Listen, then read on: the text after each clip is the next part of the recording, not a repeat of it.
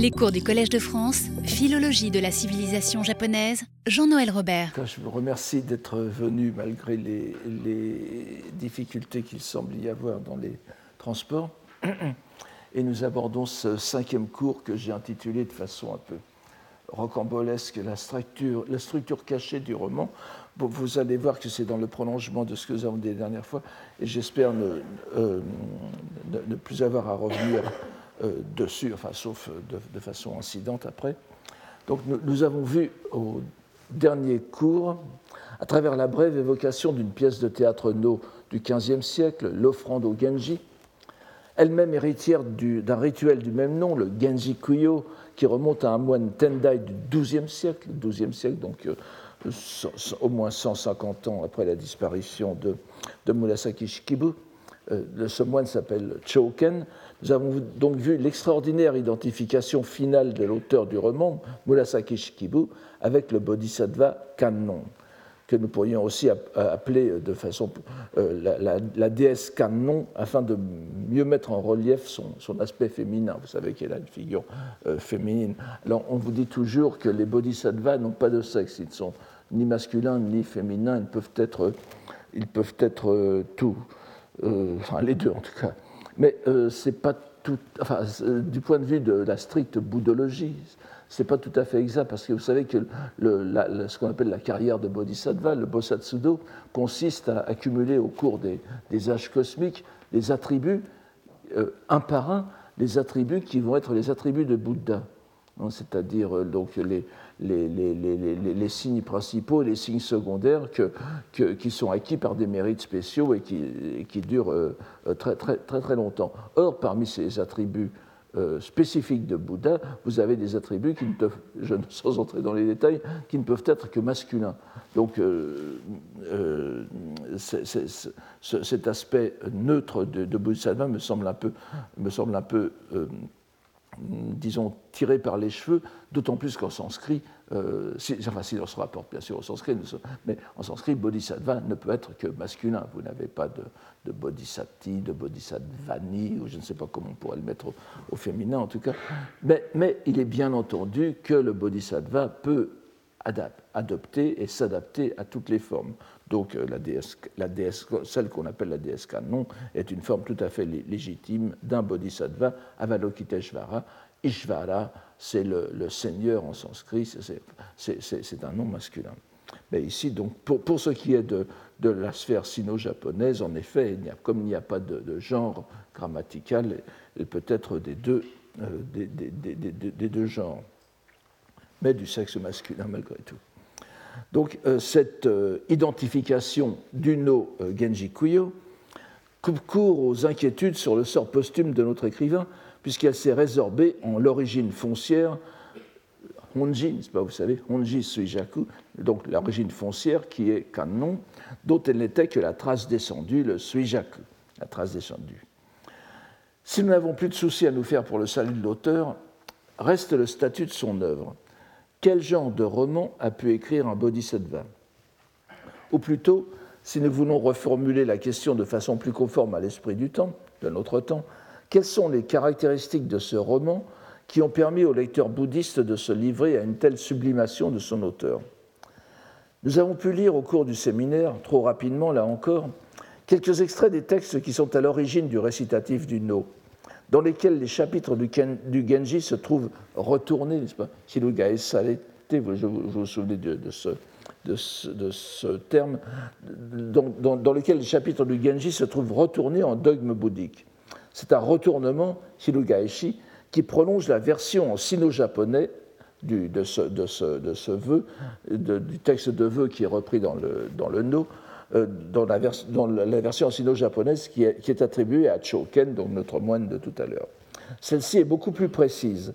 il y a aussi une version intermédiaire en langue japonaise qui est attribuée, je, je, n'ai pas parlé de ça, mais je, vous le dis en passant, euh, je, n'ai pas beaucoup parlé lors du séminaire, à Seikaku, donc Shokaku, qui est à peu près euh, contemporain aussi, enfin légèrement après Choken. Et vous voyez que lui aussi est un contemporain de Jien. Encore une fois, cette, cette, période charnière de avant et après le 1200, où il y a énormément de choses qui se font dans, le, dans le bouddhisme et dans les rapports entre bouddhisme, littérature et politique. C'est vraiment l'âge de JN. Donc c'est cette version intermédiaire qui est en langue japonaise, alors que la version de, de Choken était en Kambun, n'est-ce pas, en sino-japonais, et cette version intermédiaire est à l'origine de la version théâtrale. Je ne voudrais pas compliquer les choses, mais je vous le dis, je vous le dis en passant, dans, la, version, dans, la version de, de Choken, la version sino-japonaise de Choken, comme dans la version reprise par le No, le, disons, le but euh, final du salut, c'est le paradis d'Amida, Amida Butsu. Or, dans la version de Shokaku, qui, Seikaku, qui est aussi un moine du Tendai, le paradis final auquel aspire la, la, à la fois le Genji et Murasaki Shikibu, c'est le paradis de Maitreya, Miroku Bosatsu. Euh, ce n'est pas du tout étonnant, je vous en avais déjà parlé, je crois, il y a plusieurs années de cela.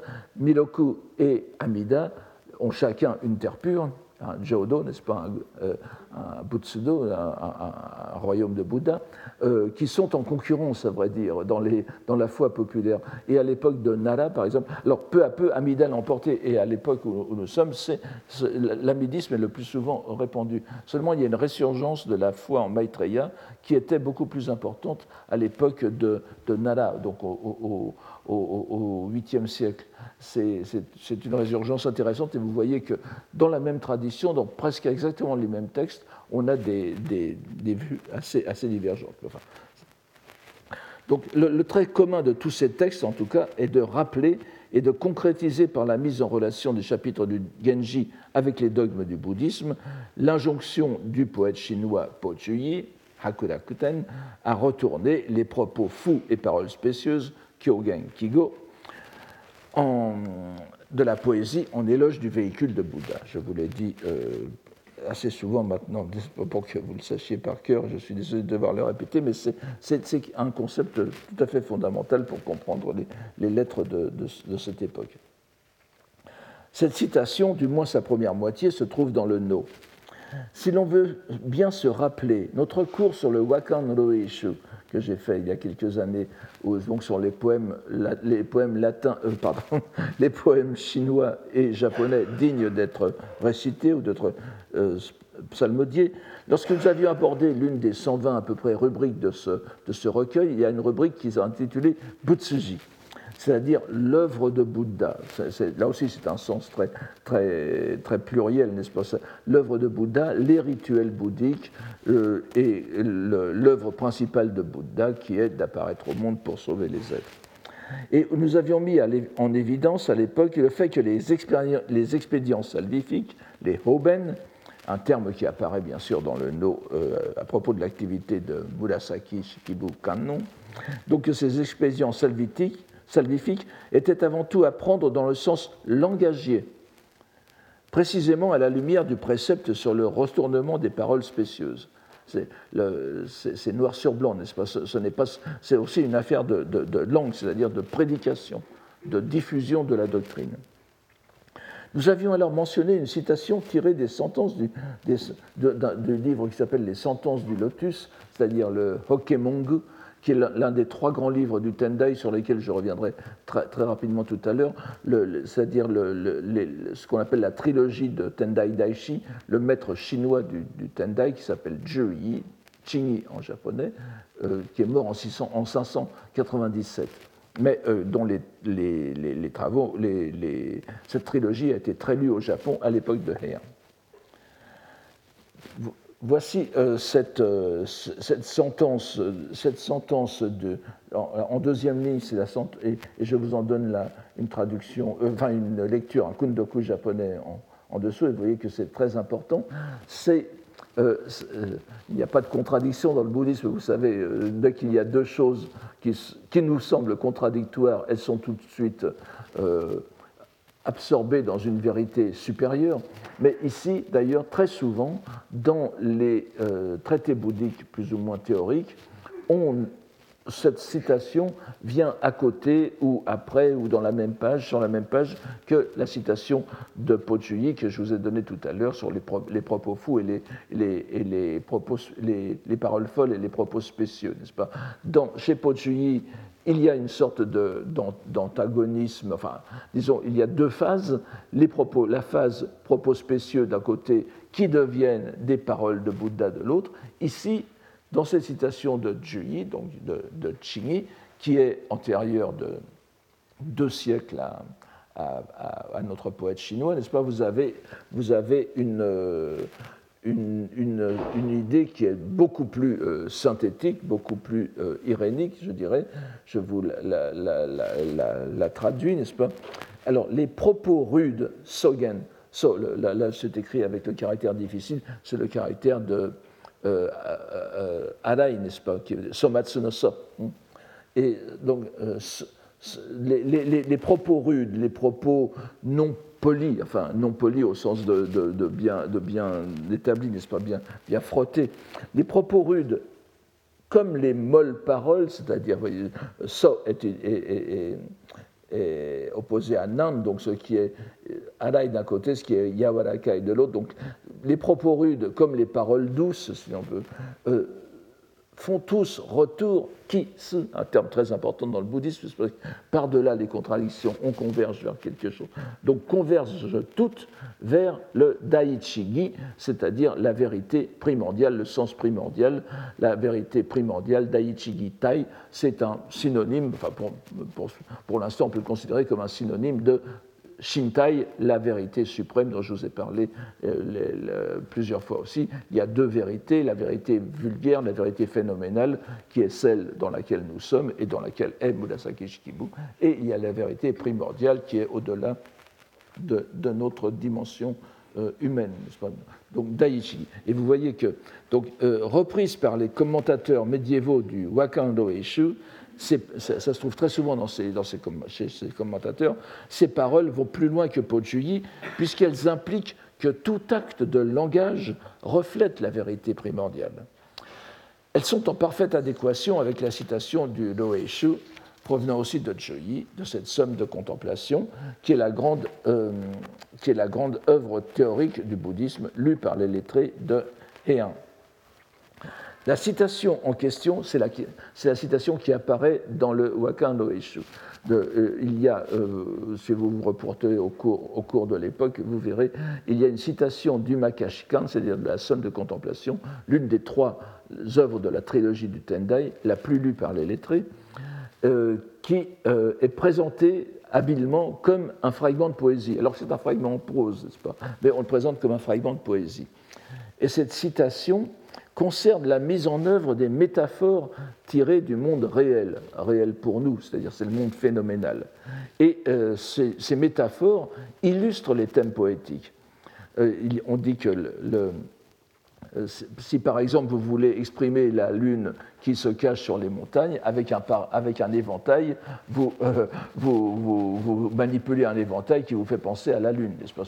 C'est très, très, très, très bête, mais donc l'éventail représentant la Lune, ce, qui représente la Lune se cachant derrière les montagnes, et, ou alors pour exprimer que le, le, vent souffle dans l'éther et brusquement s'arrête, eh bien, euh, vous secouez un arbre, un arbuste, je suppose, et euh, vous l'arrêtez. Donc voilà, ce sont des choses, c'est presque euh, bébête, mais c'est cette citation du Makashkan qui nous montre ce qu'est la métaphore.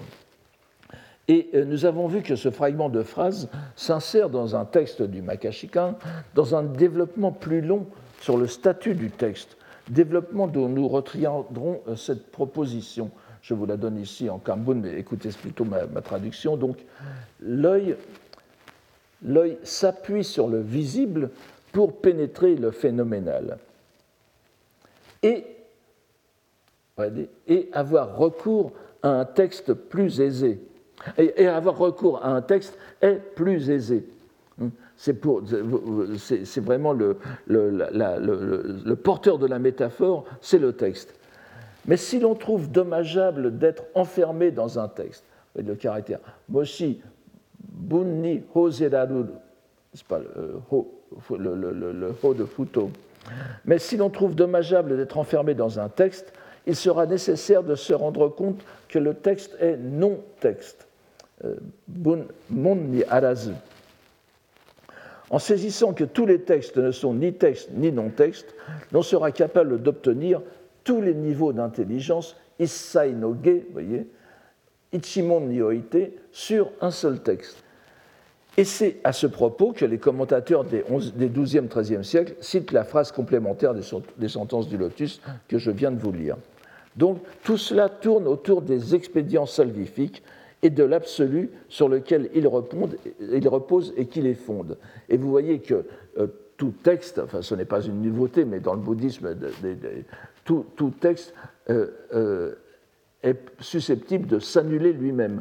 C'est-à-dire que le, euh, vous voyez où je veux en venir, n'est-ce pas? C'est-à-dire que le, le, Genji Monogatari, qui se présente comme un texte du monde phénoménal va s'annuler en tant que texte du monde phénoménal pour retourner à Daichigi, la vérité primordiale. C'est-à-dire, tout ce que je vous donne là, ce ne sont pas des, ce ne sont pas des, des, citations que j'ai été chercher dans les, dans des, dans des traités euh, très, très, très cachés, ce sont des, ce sont des textes qui étaient très souvent cités à l'époque qui nous concernent. Et comme je, nous l'avons vu à plusieurs reprises, comme j'ai essayé de vous le démontrer, d'ailleurs, enfin pas moi, euh, Murasaki Shikibu était très, euh, très, très lettrée et elle, était tout à fait capable d'avoir lu ces textes qui circulaient dans son petit milieu euh, de, la cour de, des environs de l'an 1000. Nous avons aussi brièvement vu au séminaire quelques éléments d'une élaboration qui se trouve être très importante pour notre propos. L'une des versions de la dédicace euh, rédigée par Choken pour le rituel du Genji Kuyo est en effet connue sous le nom de Genji Ippongyo, c'est-à-dire sutra par chapitre séparé du Genji. Ippon, n'est-ce pas Hitotsu no Hin et, et Okyo. Euh, donc fondé sur l'ancien rituel bien connu de la copie du Sutra du Lotus, vous connaissez tous le Heikenokyo, n'est-ce pas, ce magnifique, cette magnifique série de rouleaux peints qui a été étudiée par euh, Claire Akiko Brisset, qui avait été fait par les membres de la famille Fujiwara pour honorer l'un de leurs de leur mort. Donc, c'est ce rituel même, chacun copiant un, chapitre. Donc, euh, on copie chapitre par chapitre les 28 qui composent le sutra au cours d'une cérémonie de copie collective dont les mérites reviennent bien sûr aux participants, dont chacun copie un texte, ainsi qu'aux au dédicataires. Ce Genji Pongyo, donc ce sutra du Genji, ce sutra du lotus, euh, cette locution, Genji Ippongyo, peut être naturellement comprise comme chapitre séparé, sous-entendu, du Sutra du Lotus, sous-entendu pour le prince Genji. Mais la lecture du texte, de ce texte attribué à Choken, nous permet de comprendre que l'intention du texte est beaucoup plus profonde et que le titre devrait aussi s'entendre comme signifiant chapitre séparé du Sutra du Lotus, mis en correspondance avec ceux du Genji Monogatari. En se livrant à un jeu assez forcé, alors je n'entre pas dans, dans, les détails, je, vous en donne simplement quelques, petites, euh, quelques, quelques petits reflets. En se livrant à un jeu assez forcé de réorganisation des 54 chapitres du Genji, car Choken en compte bien 54 en, l'espèce. Mais euh, et nous nous contenterons d'adopter aussi ce nombre qui est conforme à ce que nous attendons, n'est-ce pas, comme vous l'avez compris. Donc, en se livrant, euh, euh, donc, euh, alors, et notamment en définissant 28 chapitres de base, Motonomaki, il divise, les 54 chapitres de Genji en Motonomaki, chapitres de base, et Narabinomaki, c'est-à-dire les chapitres parallèles, ce qui permet comme ça de faire une petite cuisine euh, euh, se mettant, euh, s'accordant sur les 28 chapitres du Lotus.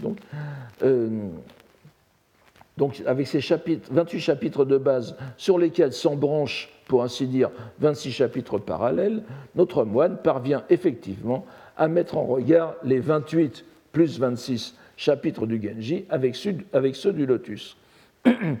Un autre passage bien connu de ce texte, mais nous n'avons pas le temps de voir euh, plus en détail cette idée, rappelle que pour Choken, suivant cela la grille commune des valeurs littéraires en Chine et au Japon, les textes vont, pour les bouddhistes, vont en une échelle descendante, des plus hauts, c'est-à-dire les sutras, les sutras bouddhiques, et même à l'intérieur des sutras bouddhiques, comme vous le savez, il y a des, échelles.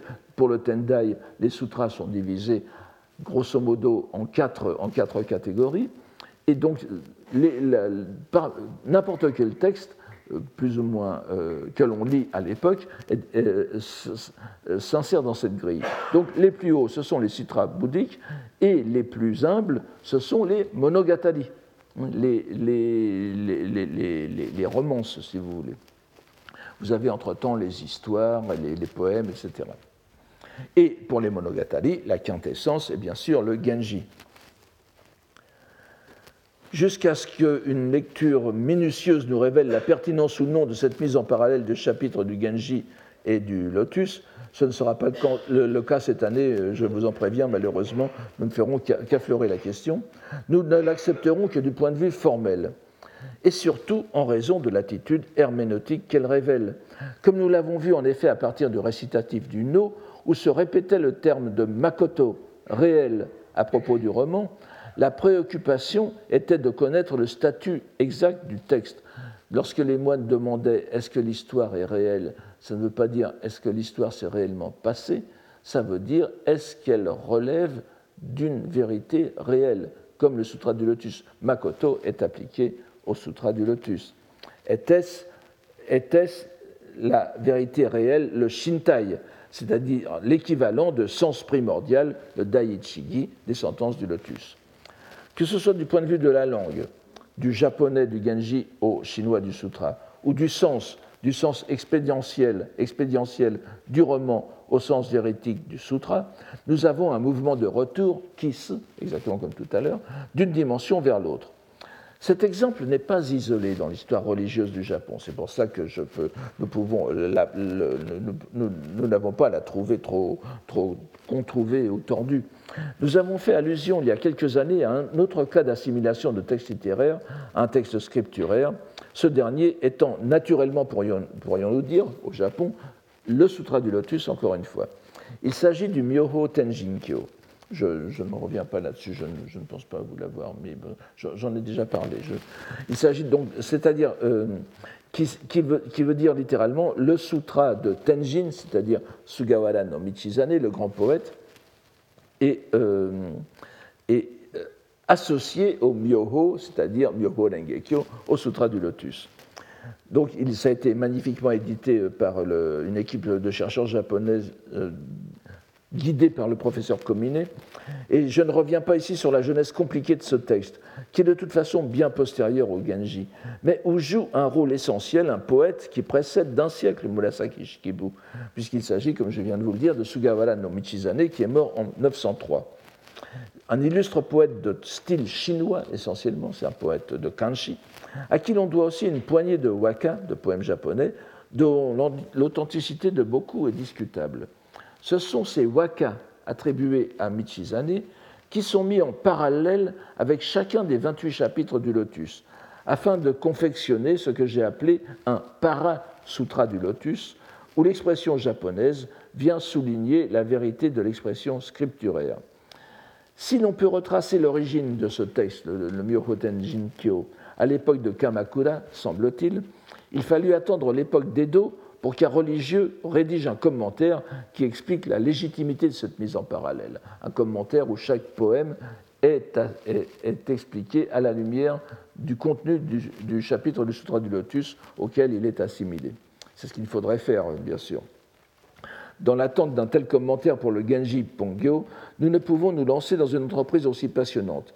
Mais nous pouvons nous contenter de relever l'alternance de chapitres isolés du Genji apposés à des chapitres isolés du Lotus, ainsi que des séries, de motonomaki, de, chapitres primordiaux et de chapitres parallèles, narabinomaki, apposés à des chapitres isolés des sutras.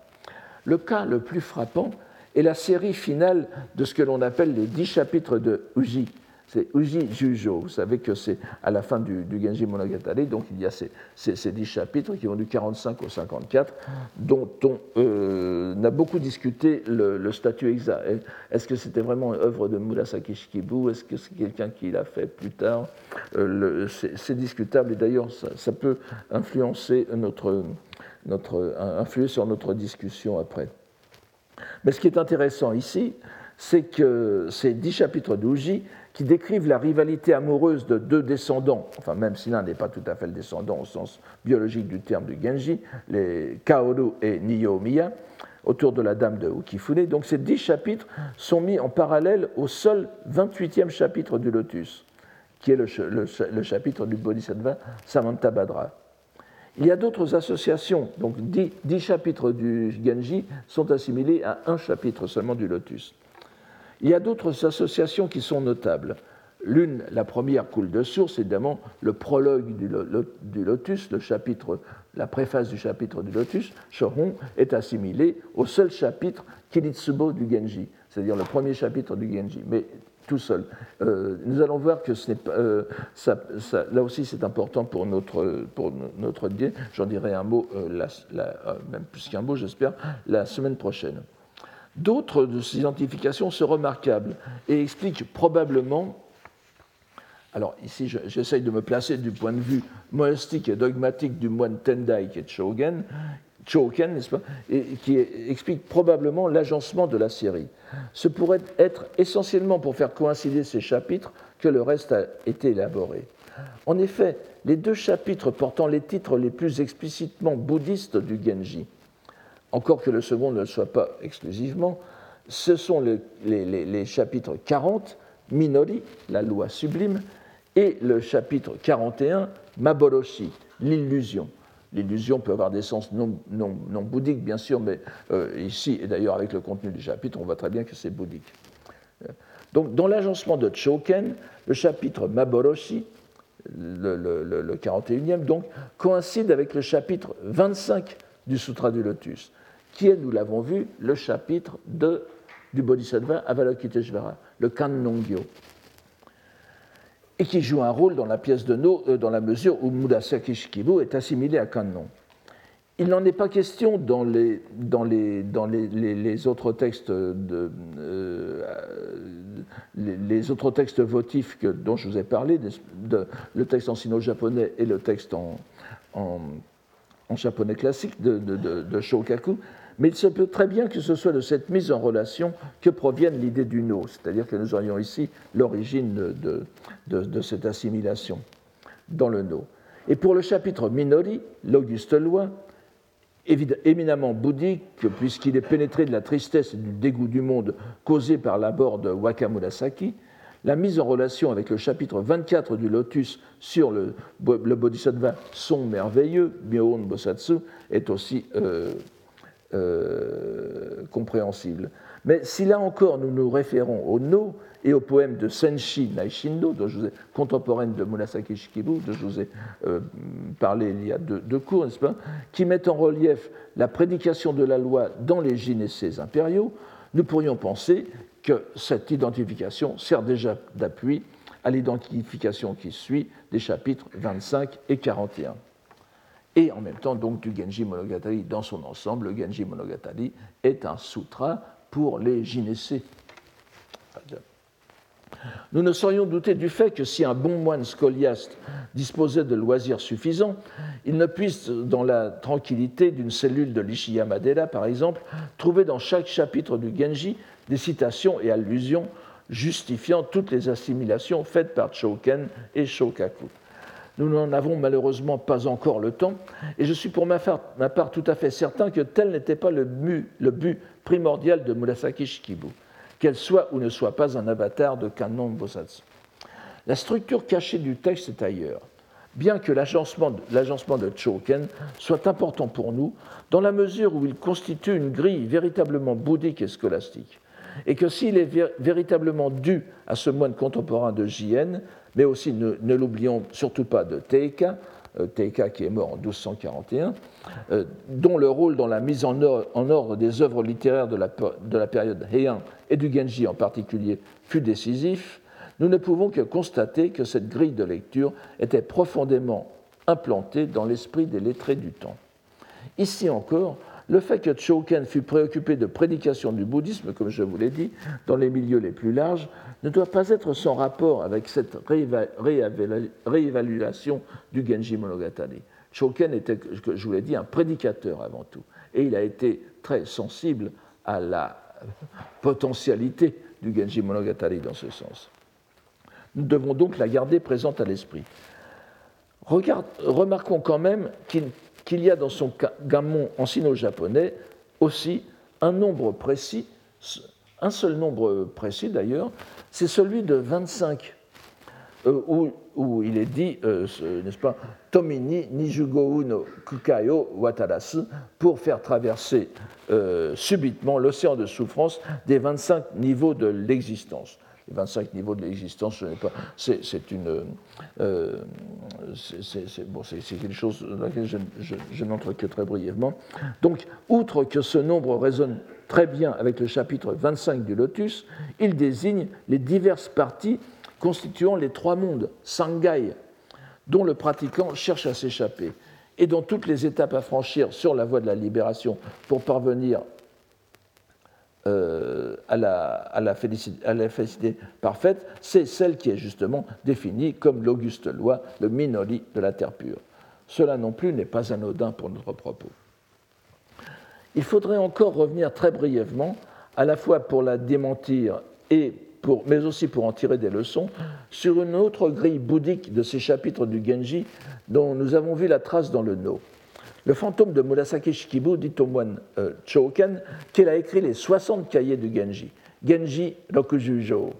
Elle redonne ainsi vigueur à une idée ancienne, attestée dès un célèbre texte du XIIIe siècle attribué à la fille, qui est en réalité la petite fille de l'illustre poète et critique Shunze, euh, l'un de ceux qui ont établi un lien herméneutique indissoluble entre la poésie japonaise et la dogmatique Tendai. Shunze est, très connu dans la, théorie du waka, justement, parce que c'est lui qui a mis euh, en parallèle les vérités du Tendai et les, waka. Shunze était sa petite fille et elle a repris donc ce, elle, a, repris cette idée du texte original en 60 chapitres, peut-être pour une idée très précise. Cette idée fut reprise par l'un des commentaires les plus influents du roman, les, commentaires les plus influents du, Genji Monogatari, qui s'appelle le Kakaisho, n'est-ce pas? Kawato Umi no Sho, qui est datable du XIVe siècle. Et euh, elle est restée l'une des questions les plus débattues dans les études sur le Genji. Ce qui nous importe ici, plus que les découpages et réorganisations sans fin des chapitres auxquels s'adonnent avec plaisir tous les spécialistes, c'est la raison que l'on donne à ce système sexagésimal. Il serait fondé sur les 60 livres de l'école Tendai, Tendai Rokujukan, c'est à chaque fois ce que l'on dit lorsqu'on parle des 60 euh, chapitres du Sutra du Lotus, du, Genji Monogatari. Or, ces 60 livres de l'école Tendai, c'est l'appellation globale des trois grands traités, la, trilogie du maître du Tendai, Chigi, et de, et de ses commentaires rédigés par un moine chinois qui s'appelle Tannen en japonais, Janran en, en chinois, et qui date du 8e siècle. Ce sont tous des livres assidûment étudiés au Japon depuis la fondation de l'école au IXe siècle. Mais cette nouvelle mise en relation, tout à fait différente de celle que nous venons de voir avec le Sutra du Lotus, devrait m'enchanter, moi qui suis plutôt un spécialiste du Tendai à l'origine, mais bien qu'elle soit très souvent répétée, et même jusqu'à l'époque moderne, par certains chercheurs, qui l'acceptent volontiers, j'y vois au moins deux objections. La moindre n'est pas que dans l'école elle-même, cette appellation des 60 livres du Tendai dans l'école Tendai n'est pas si fréquente que cela. Euh, euh, lorsqu'on veut parler de ces, livres, on parle toujours des Tendai Sandaibu. On parle très rarement des 60, des 60, euh, des 60, des 60 livres, n'est-ce pas? Et on ne la trouve pas en particulier dans les principaux compendiums doctrinaux de l'école faits en Chine, en Corée et au Japon ceux en tout cas que chronologiquement Murasaki Shikibu aurait pu connaître, et dont les autres non plus d'ailleurs. Comme elle n'a pas eu de formation scolastique, enfin on ne sait jamais, mais il est peu probable que cette appellation fût pour elle aussi évidente que les 28 chapitres du Lotus. même si elle a pu connaître les, textes du maître du Tendai, comme je vous l'ai dit, pourquoi euh, pour elle cette appellation lui aurait été suffisamment importante pour qu'elle en fasse la structure cachée de son roman? Il faudrait alors se demander qui était le destinataire. Ah oui, l'autre objection est que l'on ne comprend pas ce que cette mise en relation viendrait faire dans l'économie du Genji Faudrait-il comprendre que le roman récapitule d'une certaine façon non seulement les trois livres de la trilogie, mais aussi leurs commentaires? Il faudrait alors se demander qui était le destinataire du roman, le lectorat visé par l'auteur, si je puis dire. Il n'aurait pu être que monacal, à moins qu'il ne s'agisse d'une correspondance purement formelle, mais on ne voit vraiment pas ce qui aurait bien pu la motiver. Nous nous trouvons donc devant une question malgré tout fondamentale pour notre enquête. Sommes-nous en droit de chercher un sens plus profond aux 54 chapitres qui constituent ce que j'appellerais ici la vulgate du Genji? Ce d'autant plus que j'ai dû, par manque de temps, vous faire grâce des contorsions exégétiques par lesquelles on arrive malgré tout à ce chiffre en dépit des variations dans la, dans la tradition des manuscrits. Cela sera sans doute un peu lassant pour certains, mais avant de tâcher de répondre, je voudrais ici, encore une fois, faire un bref détour. Chacun connaît en effet l'une des séries d'estampes les plus euh, euh, célèbres de, de, l'ukiyo-e, n'est-ce pas, ce style d'estampes japonaises, qui s'appelle les 53 étapes de la route du Tokaido, Tokaido euh, Goju Sansugi. Donc, il y a plusieurs séries. Il y a plusieurs séries. Je vous donne la date de la première série. Vous voyez que c'est très tardif. 1833-1834.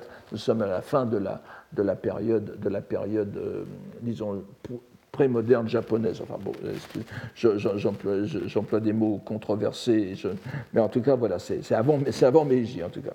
De l'un des artistes euh, japonais les plus illustres dans le monde, c'est euh, Hiroshige, Utagawa Hiroshige. D'ailleurs, vous voyez son pseudonyme Utagawa, la rivière des poèmes. Et il est mort en 1858, au moment où le Japon était obligé de s'ouvrir au monde. Bien que ce soit une œuvre extrêmement tardive, de l'un des derniers artistes formés dans le style traditionnel, malgré les influences européennes qui filtraient à Edo et qu'on arrive bien à identifier maintenant, il est, semble-t-il, assez tôt apparu une unité persistante qui se trouve elle aussi répétée dans les dictionnaires les plus autorisés. Dans le dictionnaire bouddhique, vous la voyez tout le temps reprise euh, de façon un peu surprenante, sur, donc, sur l'origine bouddhique de ce décompte des 53 stations.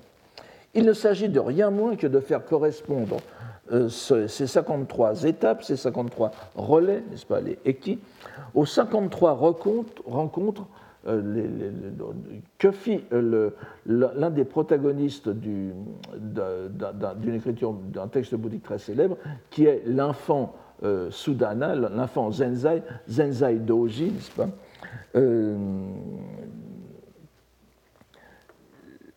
Excusez-moi, voilà, qui, est, le. Alors, je, je vous donne d'abord quelques, quelques petites euh, quelques petites notions sur cette histoire. Né dans une famille fortunée, comme l'indique son nom, euh, Zenzai veut dire euh, celui à la bonne fortune, qui a, qui a une, bonne fortune au sens de un, bon paquet et pas une, bonne chance, n'est-ce pas? Sudana en sanskrit, qui veut dire la, même chose.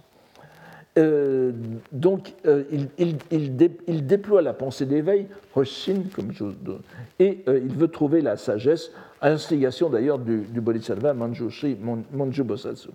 Et il s'engage dans un pèlerinage qui le mène auprès de 53 amis de bien, Zenchishki, n'est-ce c'est-à-dire des gens qui vont le faire progresser sur la voie, humains et surnaturels, et dont les trois derniers, d'ailleurs, les, voyez, jusqu'à 50, enfin, il y a, plusieurs, niveaux d'être hein, parmi les gens qui le rencontrent. Mais les trois derniers euh, ne sont autres que les, bodhisattvas Miloku, donc Maitreya, Monju, Manjushri et Fugen, Samantabhadra, tous des noms que nous connaissons bien. Et dans les, euh, rencontres antérieures, la 27e est celle de Kannon, le bodhisattva Kannon. Alors tout cet épisode, tout cet épisode illustré dès le XIIe siècle dans le rouleau illustré des 55 euh, lieux du Kegon, et vous voyez qu'il y en a 55, parce qu'il y a le point de départ et d'arrivée, donc Kegon, Goju et Maki. qui est issu du milieu artistique du Todaiji, donc le grand temple de Nara, et le, grand temple Kegon, bien sûr, est sans doute bien connu, mais l'était-il suffisamment pour mettre en parallèle à la fin, enfin, au, début même du, du 19e siècle, le guide illustré de Hiroshige, ce qu'il est, n'est-ce pas, est l'un des sutras les plus difficiles du bouddhisme du grand véhicule, puisque cette histoire de, de, dont nous avons la chance de posséder le texte sanskrit, nous n'avons pas le texte sanskrit de l'ensemble du sutra du Kegongkyo, n'est-ce pas, le sutra de, l'ornement de splendeur. Mais nous avons ce chapitre New Hokkaihon, euh, qui est euh, en sanskrit intitulé le Gandavyuha, et euh, qui est un chapitre, une partie indépendante du sutra. Donc, au XIXe siècle, est-ce que et je vous dis cette assimilation des Goju Santsugi et des Goju, Goju-san et des 53 rencontres du Kegon se trouve dans tous les dictionnaires actuels encore, même les plus, les plus récents. On ne sait pas pourquoi. C'est une, une idée qui est née je ne sais où, mais euh, L'une des, explications les plus probables, qui est celle que m'a donnée un ami et collègue japonais que j'ai retrouvé par ailleurs euh, dans, certains commentaires, a évoqué à ce propos l'influence du jeu de loi, le sugoroku, euh, d'origine chinoise, voire indienne d'ailleurs, introduit au Japon dès l'époque de Nara. Le nombre des cases était variable et à l'époque d'Edo sont apparues des variétés adaptées au Tendai, aux 53 rencontres de Sudana, etc. Vous avez euh, les rencontres de Sudana dans le jeu de loi. Alors, est-ce que ce serait une, une de ces possibilités. Là, je vous donne euh, euh, la, première la, première, la première image de l'une des séries. les trois images que je vous donne n'appartiennent pas à la même série, mais c'est l'une des premières séries. Et je vous donne la première parce que, justement, elle est, pas, elle, est tirée des 53, bien sûr, mais il y en a 55 en réalité. Le point de départ et le point d'arrivée est incorporé dedans. C'est important pour notre propos. Donc, évidemment, c'est Nihonbashi à, Edo. Ici, voilà une vue du, Fuji. Et ici, vous avez le point d'arrivée, qui est le Togetsukyo, le Togetsubashi à, Kyoto, n'est-ce pas? Et, ce, point d'arrivée, donc, n'est pas non plus dans les 53, des 53 relais, puisque c'est le point d'arrivée. Donc, ça en fait bien 55 en tout. Et je vous donne ici deux brèves illustrations du rouleau de, de, des, 55. Alors vous voyez que pour il, en va exactement de même pour ce, pour ce rouleau du Kegongyo. Vous avez 53 rencontres, mais il y en a 55. Il y a 55 illustrations, puisque vous avez l'incitation la, du, du Bodhisattva et alors vous avez plusieurs, plusieurs rencontres qui sont. C'est la huitième, celle-ci. Et oui, donc je ne vous donne pas trop parce que je n'ai pas trouvé de, reproduction suffisante. Et je vous donne ici un Sugoroku, donc un jeu de loi de l'époque d'Edo, qui est très intéressant pour nous parce que, comme vous voyez, il est fait sur les poèmes, le Hyakuni Ishu, n'est-ce pas, les deux, euh, traduit par René Siffer sous le nom de, de chaque poème un poète. Vous voyez que c'est un jeu de loi qui est fait avec les 100 poèmes fondamentaux euh, enfin, définis comme fondamentaux pour la poésie japonaise, un, recueil qui a été fait par Teika, encore lui, n'est-ce pas? C'est lui qui a, c'est lui qui a, à qui nous devons le, Genji Monogatari et ce, texte aussi. Donc vous voyez que le, le Sugoroku, en effet, le jeu de loi, servait à n'importe quoi et on aurait pu, le, il est tout à fait loisible d'adapter les 53 étapes du, Tokaido et les 53 rencontres du euh, jeune Soudana. Mais euh, on va-t-il de même du Genji? Euh, Nous n'avons aucun moyen de le savoir. Nous retiendrons, en tout cas de ce détour, que les énumérations sont parfois floues en raison de l'inclusion ou exclusion des points de départ et d'arrivée. Vous voyez que 53 entraîne naturellement 55, de même que 28 chapitres du Sutra de Lotus entraînent naturellement 30 à cause des sutras d'ouverture et de clôture. Mais revenons donc au Genji Monogatari. On se souviendra de deux poèmes que nous avons lus à la toute fin du cours précédent, le premier et le dernier du, du roman, qui avaient en commun le mot Michi, la voix, accompagnés de verbes de mouvement, yuku, fumu, aller, parcourir.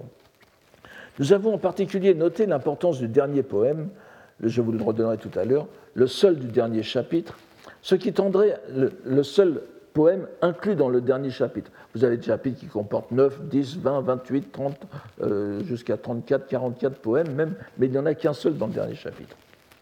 Ce qui tendrait à nous conforter dans l'idée que le pont flottant des rêves, le dernier chapitre, le 54e, le Yumeno Kihashi, est bel et bien le dernier, qu'il ait été conçu par l'auteur ou ajouté plus tard. Ou ajouté plus tard, oui. Si nous en croyons les multiples décomptes faits pour garder ce nombre de 54 à travers les fluctuations des chapitres, par exemple, alors que Choken parle de chapitre 41, Kumogakude, pas, caché, disparu dans les nuages du Genji, que nous ne possédons pas et qui n'a peut-être jamais existé qu'en titre et qui a été refait beaucoup plus tard par d'autres mains, c'est pour garder le nombre de, euh, de, de, 44, n'est-ce pas, que le chapitre euh, et c'est pour garder ce, nombre de, 54, excusez-moi, que le chapitre 34, le Wakana, a été divisé en deux, a été divisé en deux, comblant, le vide du Kumoyakude qui n'existe pas. Donc vous voyez, euh, ne, suivez pas le détail si vous voulez, mais simplement pour vous montrer qu'on essaye de garder 54 en, faisant du, saucissonnage de, toutes sortes. Il faut, donc, il faut donc bien qu'il y ait un sens à ce nombre. Et trouver le sens n'est alors est, alors plus que n'est plus une devinette comme dans le cas des, 53 relais du Tokaido, dont il n'y a pas de nécessité à expliquer la numération, autre que les étapes que l'on peut parcourir en une journée, et la coïncidence avec le parcours de Sudana, qui n'est probablement qu'une coïncidence. Il, en va en revanche autrement d'un rapprochement que l'on trouve assez persistant avec le nombre de 53 chapitres du Genji c'est un nombre qui est aussi anciennement attesté. Et, les 53 rencontres de Sudana, ça ça a été fait aussi. Il a été repris par des commentateurs modernes. Il pourrait avoir une certaine puissance de persuasion. D'abord, si ce 53 était prépondérant, mais on a vu qu'il pouvait y avoir des fluctuations. Et surtout si le rapprochement était pertinent. Mais l'est-il? Si nous nous laissions guider par la notion de Michi, il le serait parfaitement, la voix. Il s'agit bien de la marche à l'éveil du, jeune héros Zenzai Doji. Mais cela impliquerait non seulement une certaine familiarité de Murasaki Shikibu avec le sutra de l'ornement de splendeur, le Kegongyo, mais aussi une familiarité du milieu de cours, du milieu de cours de son époque, Or, l'important recueil de poèmes bouddhiques japonais, les Shakyoka, de Senshi Naishino, dont nous avons vu qu'elle était contemporaine et euh, plus que euh, rivale, enfin disons, c'est à la fois le, but de l'admiration et d'une certaine envie de, de Murasaki Shikibu, donc dans ce Hoshin Wakashu, dont nous avons vu la prépondérance incommensurable qu'il accordait au lotus, il n'y a aucun poème, pas un, consacré au Keongyo ce, fait est suffisamment révélateur. On ne, pas, on ne, voit pas pourquoi notre auteur, notre romancière, aurait bâti son roman sur une structure que les lecteurs n'auraient pu discerner. Il faut donc trouver un modèle qui serait perceptible au plus grand nombre. Or, je pense qu'un tel modèle existe. Et il n'est d'ailleurs pas incompatible avec les doctrines de l'école Kegon. Vous, allez voir. Bien que je ne pense pas que cela ait pu être considéré par euh, Murasaki encore que ça pu être considéré comme un, avantage. Il faut donc savoir que dans la marche à l'éveil, qui partait du déploiement de la pensée d'éveil, comme nous l'avons vu pour Sudana, le Tendai distinguait 52 degrés. Nous ne pouvons pas entrer ici dans les subtilités des grilles de classement de ces 52 degrés, qui s'articulent aussi, selon le classement, en quatre doctrines, en quatre doctrines du Tendai et on aurait au fait d'attraper le tournis. Je ne peux que renvoyer ce que j'en ai écrit autrefois dans les doctrines de l'école Tendai, et euh, pour le détail de ces classifications. Il nous suffira de dire ici que le Tendai reconnaît tout d'abord que cette classification recouvre les enseignements d'autres sutras que le sutra du lotus. C'est ce, qui est donné ici dans le dernier paragraphe. Le sutra, euh, donc, il, donne le sutra de l'ornement de splendeur. Vous voyez la, troisième ligne à la fin. Kegon, Kegon Kyo ni yoru, Yoraku Kyo, Nin no Kyo, Kongo Myosho euh, Tendo. Et Nehan Nado no Sutra, Noto no Kyo. Donc, euh, il, donne la liste des, sutras. Le sutra de, l'ornement de splendeur, le sutra du pectoral, le sutra des, rois bienveillants, qui est un sutra de la, Prajna Paramita, le sutra de l'éclat doré, qui est un sutra aussi très important pour le. Les, deux euh, rois bienveillants et de l'éclat doré sont des sutras étatiques, en quelque sorte importants, et évidemment le grand sutra du nirvana de l'extinction. Et il souligne ici le Kegon, euh, le, Kegon explique, expose 41, 41, 41 stations, n'est-ce pas 41 degrés. Alors, euh, donc le, le, Tendai reconnaît une certaine communion, en ce sens, si je puis dire, avec les autres sutras que le sutra du lotus, mais euh, en affirmant que sa, classification est supérieure en ce qu'elle s'étend aussi à la doctrine parfaite. Et il y a les cinq groupes, il y a, donc cinq groupes, cinq décades qui sont donnés dans la deuxième ligne, vous voyez, Jishin, Juju, Jugyo, Jueko, Juji, To, Kaku, Nari. Euh, euh, il y en a, il y en a, un, il y en a encore, un, il y en a encore un autre. Donc, vous avez d'abord les dix degrés de la foi, ensuite les dix stations ou les dix demeures. Donc, Jishin, les dix degrés de la foi, les dix stations, Juju, les dix pratiques, Jugyo, les dix réorientations, je n'entre pas dans les détails de tout cela, Jueko, je vous le trouverai dans, mon, livre si vous, trouvez le livre d'ailleurs, parce qu'il est assez difficile de trouver. Et ensuite les dix terres. Et ensuite, après ces 50 étapes, viennent deux degrés supplémentaires. Le 51e, qui est l'éveil égal et qui est donné ici, Tokaku, et le 52e, euh, qui est l'éveil sublime, Myokaku. Euh, vous, le voyez à la, vous, vous, le voyez à la fin, n'est-ce pas? Euh, Myokaku, qui est donné comme la classification du euh, Kegonkyo, mais qui a été repris après dans le Tendai. Euh, n'essayez pas de, retenir tout ça, c'est simplement pour vous donner cette grille de 52, de 52 degrés est très connue à l'époque. Hein, vraiment, euh, même, même, si on ne connaît pas les détails, elle, elle, est là. Et on voit que le degré d'éveil sublime est donné comme venant de l'ornement de splendeur.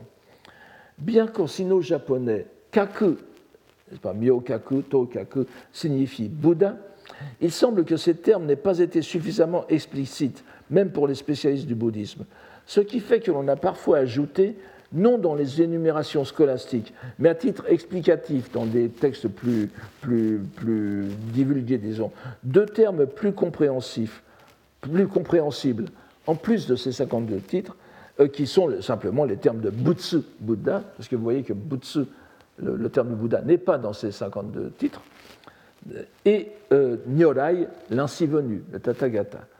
Donc on a dit, voilà, il y a To, il y a to Myo Kaku, l'éveil égal, je, n'entre pas dans les détails, l'éveil égal, l'éveil sublime, et puis ensuite, euh, donc ça ce sont des étapes, si vous voulez, et puis ensuite vous avez les états Butsu, ceux qui ont réalisé ces deux sortes d'éveil, le Bouddha, et ensuite Nyorai, qui est encore un, degré euh, senti comme plus, euh, élevé. Si en principe Nyorai n'est qu'une épithète de tous les Bouddhas, rien d'autre, il est venu, bon, l'idée traditionnelle, on l'appelle ainsi venu dans le milieu sino-japonais en tout cas, parce qu'il est venu à l'instar des autres Bouddhas. Il est venu comme les autres. Hein. Bon, après on peut dire il est venu à la parfaite réalité, la parfaite identité Nyo, etc. Mais bon, ce sont d'autres euh, explications. Donc, dans le Tendai, dans le Tendai même, n'est-ce pas, comme on le sait, le Bouddha Shakyamuni, qui est notre, le, Bouddha que nous connaissons comme le plus proche de nous, n'est qu'un niveau inférieur, traité comme un niveau inférieur, un corps inférieur de Dainichi Nyorai, le Bouddha Mahavairochana, le grand Bouddha solaire, qui est considéré comme le Bouddha encore de loi dans, son, dans les milieux les plus, les plus, les plus hauts, n'est-ce pas? Donc on, dit Shakyamuni, Butsu, Oshakasama, Shakabutsu, etc. Mais on dit Dainichi Nyorai. Donc c'est senti comme supérieur, bien qu'à l'origine ce ne le soit pas. Mais c'est du, du, disons, c'est du bouddhisme euh, quotidien en quelque sorte. Il peut donc s'expliquer ainsi, comme on le voit parfois, que les deux termes Butsu et Nyorai viennent s'ajouter aux 52 degrés réguliers pour faire 54. Cela conviendrait bien sûr à notre nombre de 54 chapitres. Mais il faut reconnaître que cette liste n'est pas assez répandue dans le bouddhisme japonais, surtout de l'époque, pour être immédiatement reconnaissable. Il serait en revanche plus vraisemblable d'estimer que, comme les 53 étapes de Sudana qui font l'objet de 55 illustrations de le rouleau illustré du même nom, le point de départ et le point d'arrivée soient insérés dans la numération. C'est-à-dire que le premier chapitre représente l'état précédant l'audition de la doctrine bouddhique. Et ensuite, le, dernier chapitre, l'état au-delà. On serait tenté de dire qu'il s'agit du point d'émergence de la pensée d'éveil, mais celle-ci constitue aussi le premier degré de la décade suivante, celle de dit demeure. Il est évident qu'il y a ici une difficulté dogmatique qui est résolue de façon un peu complexe et nous n'y revenons pas ici. Disons simplement que ce pré-premier degré peut être assimilé comme celui de production de la pensée d'éveil dans une dimension inférieure. Et en ce cas, le 54e serait l'obtention de l'état de Bouddha par de là les deux degrés de Tokaku et Myokaku que nous venons de voir, l'éveil égal et l'éveil sublime. Disons que ce serait l'état stable obtenu après le passage par les deux degrés précédents. Nous, pourrions aller même un peu plus loin et nous référer au Gammon de Choken, n'est-ce pas, au, texte de vœux que je vous ai euh, évoqué tout à l'heure, et au nom du Genji Kuyo. Le premier parle de Jodo no Minori, l'auguste loi fruit de la terre pure, tandis que le second mentionne l'obtention de l'éveil égal et correct, Tosho Kaku, pour Genji, avec en plus l'accueil du Bouddha Amida, Raigo, c'est-à-dire qu'on pourrait en effet considérer que la, dernière étape est le passage au paradis d'Amida, qui était tout à fait légitime à l'époque. Il est hors de doute que cette grille de lecture est de loin la plus accessible au plus grand nombre de lecteurs de l'époque, dont la connaissance des dogmes bouddhiques ne reposait euh, sur l'étude personnelle que dans des cas particuliers, en dehors du clergé, et qu'elle provenait essentiellement de l'audition assidue des prêches et conférences, n'est-ce pas, euh, Kogyo, Kodoku, etc., lors des cérémonies lotusiennes au cours desquelles les moines du Tendai exposaient les Écritures selon les grilles exégétiques propres à l'école. Et cette grille est d'autant plus acceptable qu'elle balise précisément la progression dans la voie bouddhique sur le chemin Michi dont il est question dans les deux poèmes qui marquent le début et la fin du roman. S'il est question de la voie, s'il est question du lotus, s'il est question de la condition humaine dans ce monde de l'impermanence, il apparaît comme parfaitement normal pour un lecteur de l'époque que la division en 52 ou 54, euh, selon les, modalités que je viens de vous expliquer, marque les étapes de cette progression. Mais l'objection à une telle affirmation ne peut que surgir immédiatement. Le roman du Genji ne décrit nullement un progrès vers l'éveil. Bien au contraire. Le héros éblouissant, le radieux Genji, qui est muni de toutes les grâces, de tous les talents, qui est chez lui dans les plus hautes sphères de la cour impériale, ne fait qu'errer dans le péché, soumis. Sa soumission aveugle et lucide à la fois aveugle par la facilité avec laquelle il y succombe et lucide par le remords qu'il éprouve aux passions les plus violentes et les plus versatiles, est l'inverse de ce que décrit la grille des 52 degrés. Le dernier poème, le poème de clôture, de conclusion, est sans appel. La voie qui a été suivie tout au long du roman n'est pas la voie qui devait mener à l'éveil, au mont des aigles où est prêchée la doctrine parfaite, mais bel et bien une voie de perdition. Omowanu Yamani Fumi Madaokana. Ainsi que nous l'avons fait remarquer, ce poème est un véritable, je vous le donne ici, ce poème est un véritable, je, vous en redonne la traduction très rapidement, me laissant guider par la voix, enfin Benite, donc par la voix ou sur la voix, me laissant guider par la voix où je cherchais un maître de loi, en une montagne imprévue, je me suis égaré. Donc c'est un véritable Shaktyoka, c'est-à-dire un poème à thème bouddhique, par la forme. Il y a le terme bouddhique sino-japonais nori no shi, vous voyez le, maître de loi, donc qui, n'est pas, qui, n'est pas, qui n'est pas un, terme japonais qui, est de mise dans les wakas. Il y a l'allusion à la, voie, michi, la montagne, yama, la montagne du, Sutra du Lotus, l'égarement, mayoi. Mais euh, il est exactement le contraire d'un shakyoka par son contenu ou du moins il en paraît exactement le contraire. Nous pouvons le vérifier mais aussi euh, voir à quel point ce n'est pas tout à fait le contraire, en y comparant deux poèmes de notre poète étalon, si j'ose dire, du moins en ce qui, concerne la poésie bouddhique japonaise, le euh, toujours présent Jien. pas Donc, je vous rappelle, autour de 1200. Il s'agit de deux pièces de sa Centurie du Lotus, faites sur une même citation du chapitre 16 du Sutra du Lotus, qui est, qui est la longévité de, de l'ainsi venu, n'est-ce pas? Le, Julio euh, voici, ce que dit, voici, ce que dit la, voici ce que dit la citation du Sutra du Lotus dans son ensemble. Je pense que je vous l'ai donné après, mais je vous la donne déjà ici. Et voyez, ici, c'est simplement écrit Entrer dans la voie insurpassable, ou parfois dans la sagesse insurpassable. Mais j'adopte la leçon la voie insurpassable. Alors voici ce que dit euh, le Bouddha ici. Je sais toujours si les êtres pratiquent ou non la voie. Selon ce qui peut les sauver, je leur prêche une variété d'enseignements, me faisant à chaque fois cette réflexion. Comment mener les êtres à entrer dans la voie insurpassable et à réaliser rapidement le corps d'éveillé? Et il convient de faire attention aux, similitudes de vocabulaire. Voici le premier poème. Sur la sente de la montagne, savoir discerner où l'on s'égare, où l'on s'engage. Vous voyez Madoi, Madowazu, Yuki, Yukazu, littéralement, Omoishiru. Donc savoir, discerner que l'on s'égare, que l'on ne s'égare pas, que l'on s'engage, Yuki, que l'on ne s'engage pas. Il y a les deux, négatif et affirmatif. Donc, je, savoir discerner où l'on s'égare, où l'on s'engage, voilà ce qui fait le guide. Shirube Narikere. On retrouve les termes de Yama, le terme de Ji, Yamaji, Ji c'est synonyme de Michi, n'est-ce pas? Shirube, hein, comme dans le poème de tout à l'heure, donc tous, les termes, tous ces termes-là sont les mêmes que celui du, poème de Genji. Nous avons Madou qui est synonyme de Mayou. Et d'ailleurs, dans les, manuscrits, très souvent Madou est employé pour Mayou, etc. On ne sait jamais quelle est la lecture exacte.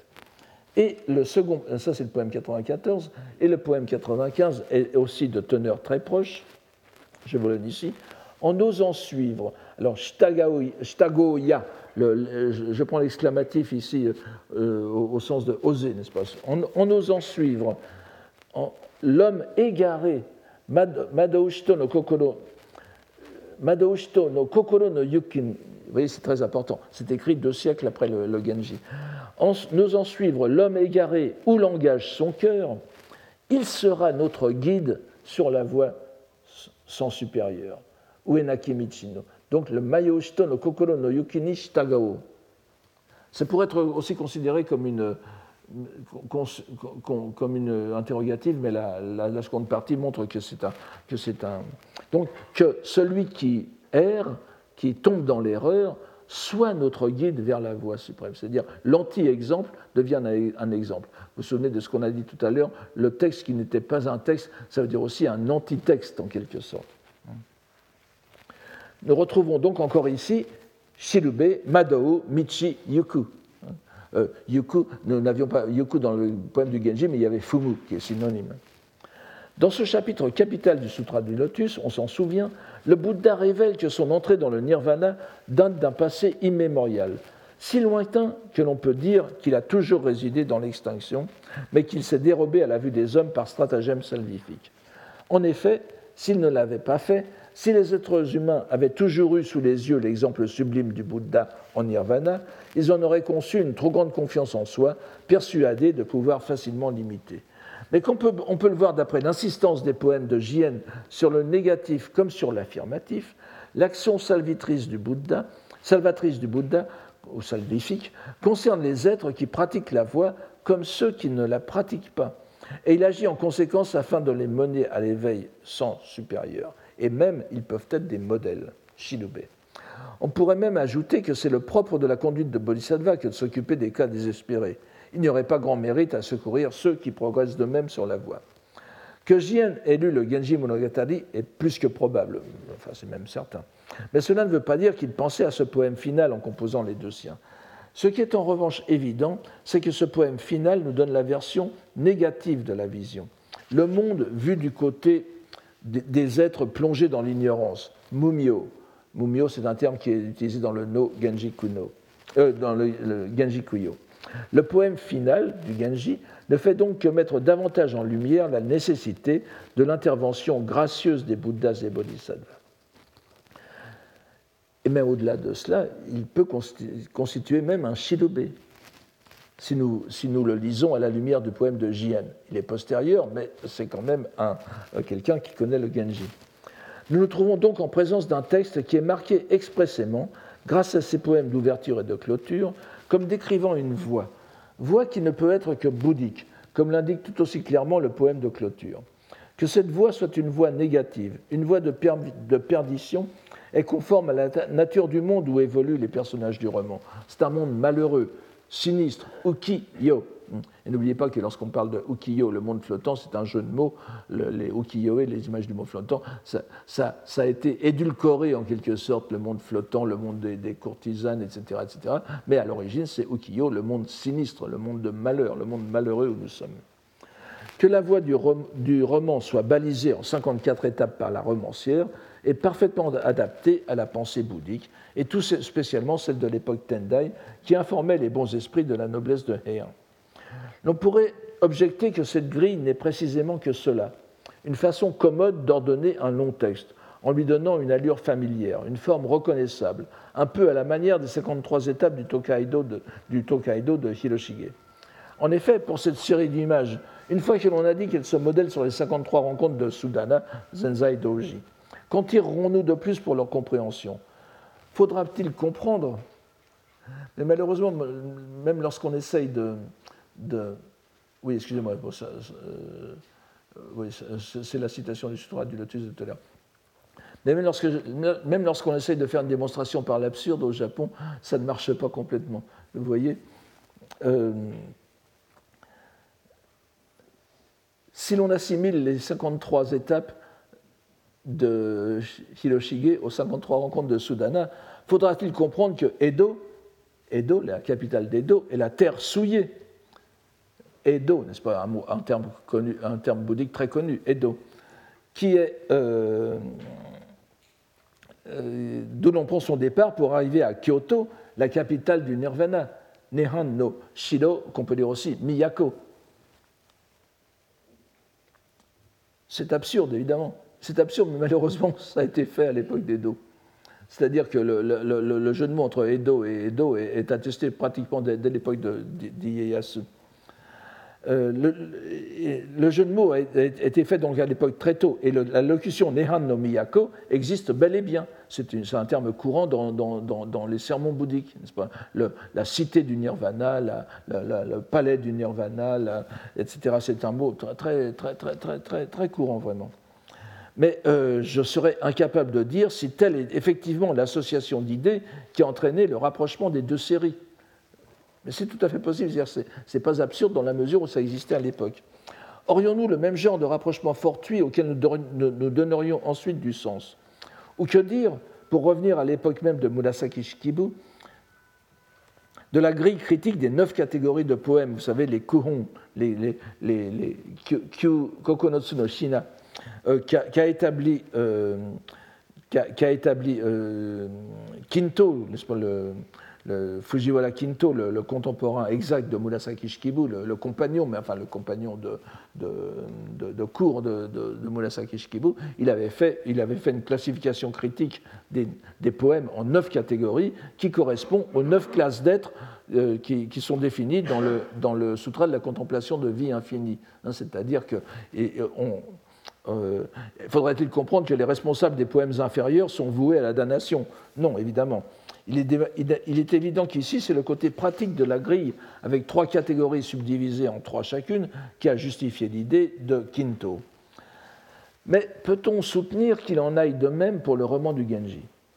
Il faut d'abord se rendre compte de ce que nombreux sont les commentateurs de toute époque qui se sont évertués à trouver une motivation au nombre des chapitres, quels qu'ils soient. Je n'en ai évoqué que quelques-uns, les plus vraisemblables. J'en ai laissé de côté d'autres qui me semblent n'avoir justement rien à faire avec le roman comme ceux qui ont voulu admettre, par exemple, que d'un côté les cinq décades des pratiques, mais avec l'addition de quatre sagesses ésotériques tirées d'un texte de Kukai. Ça n'a rien à voir. Ça, ça, pourrait être ça, mais on ne voit pas pourquoi. On ne voit pas pourquoi Munasaki Shikibu, dont la foi est lotusienne et amidiste, aurait été chercher l'inspiration dans un texte de Kukai qui n'est pas très connu.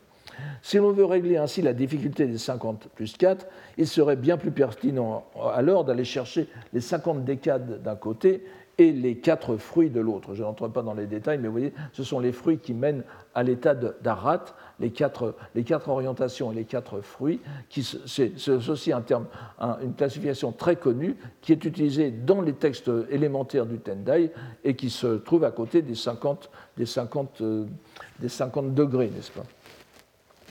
Donc, euh, c'est des, des catégories dont la connaissance était bien plus répandue et qui ne serait pas sans rapport d'ailleurs avec l'intention générale qui est à l'évidence de décrire une, voix.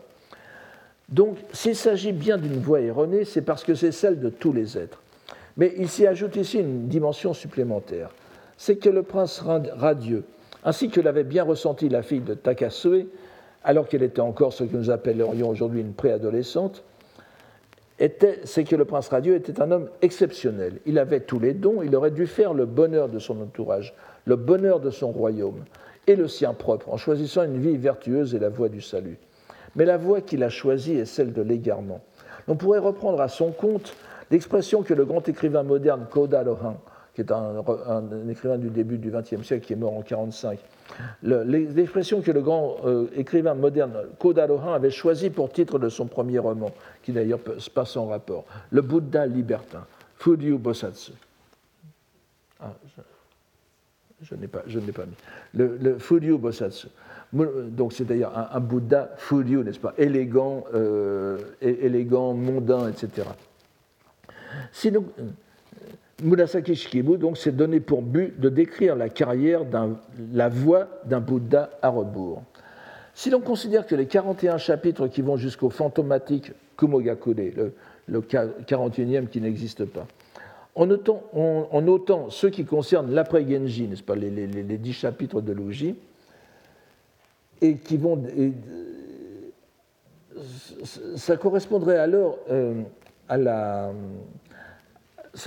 à la série qui vont des dix, demeures, des dix, stations, donc aux dix terres de Bodhisattva. Et nous aurions, alors un parcours de 41, qui est beaucoup plus cohérent. Mais euh, il n'est pas, mon intention d'ajouter mon nom à la longue liste des remanieurs.